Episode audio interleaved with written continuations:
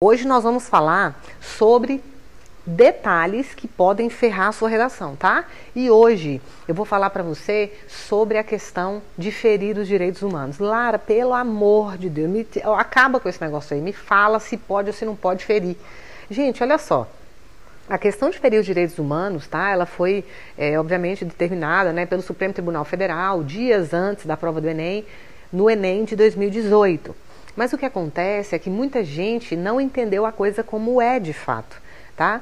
O que, que muitos alunos entenderam? Que agora eles estão livres para falarem o que quiserem, para xingar quem quiser, para brigar com quem quiser, não é? Para colocar palavrão, para colocar gíria, para colocar impropérios. E na verdade, não é isso tá? Que o Supremo Tribunal Federal, na verdade, assinou embaixo autorizando. Não tem nada a ver com isso. Na verdade, a autorização que hoje existe em relação à questão de ferir os direitos humanos é o seguinte: ninguém está te autorizando, fira os direitos humanos. Ninguém está dizendo, sim, vá lá, vá lá e fira os direitos humanos. Não é isso, tá? Não é um incentivo a ferir os direitos humanos. Simplesmente o, o Supremo Tribunal Federal entendeu que na verdade, quando alguém fere os direitos humanos, ele está dentro do que nós chamamos de liberdade de expressão. Então, que teoricamente ele não pode ter sua redação zerada por ferir os direitos humanos ok? Mas entenda, existe um aspecto muito relevante aí. A competência 5 da redação do Enem, ela pede que você entregue para o corretor uma proposta de intervenção. Essa proposta de intervenção, que normalmente muitos alunos fazem duas, né, em relação aos seus argumentos, muitos alunos fazem uma só.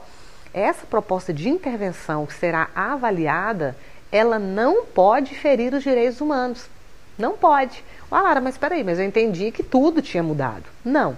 Na verdade, se dentro da sua redação, se na sua introdução, na sua própria tese, nos seus argumentos, é, se em algum momento ali você ferir os direitos humanos, você não pode ter sua redação anulada por essa razão.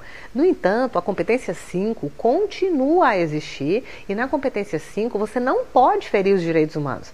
Então, olha só, por que, que você não vai ferir os direitos humanos de jeito nenhum na redação do Enem? Nem na sua vida? Porque não é interessante tá? Não é interessante agir com preconceito, não é interessante discriminar, não é importante segregar pessoas, tá? Em função de qualquer razão, de raça, de cor, de sexo, de idade, de nacionalidade. Tá? Então veja bem, respeitar os direitos humanos é algo que é interessante e é importante para você enquanto cidadão. Tá? E dentro da sua redação, eu duvido muito, muito de que você vá conseguir dentro de uma redação em que você feriu os direitos humanos o tempo todo, tá? Nos parágrafos anteriores de desenvolvimento e de introdução, que você vai chegar à conclusão simplesmente sem ferir os direitos humanos, tá? Porque teoricamente a sua redação ela tem que estar coerente o tempo inteiro. Né? Então, como é que eu firo os direitos humanos o tempo todo lá? Não estou nem aí para isso, não me importo com essa questão. E na hora de fazer a proposta de intervenção, eu simplesmente vou parar e não vou ferir os direitos humanos. Tá? Então veja bem, é muito mais interessante que você respeite os direitos humanos o tempo inteiro na sua redação, porque a competência 5, que é a conclusão da sua redação, ela exige que você respeite, tá bom? E outro aspecto, porque é interessante, porque é bacana, porque é legal, faz parte realmente é, do exercício da nossa cidadania, que a gente conviva bem em sociedade, respeite o outro, saiba o lugar do outro, o espaço do outro, para que a gente também tenha o nosso espaço respeitado e que sejamos respeitados enquanto cidadãos. Ok? É isso!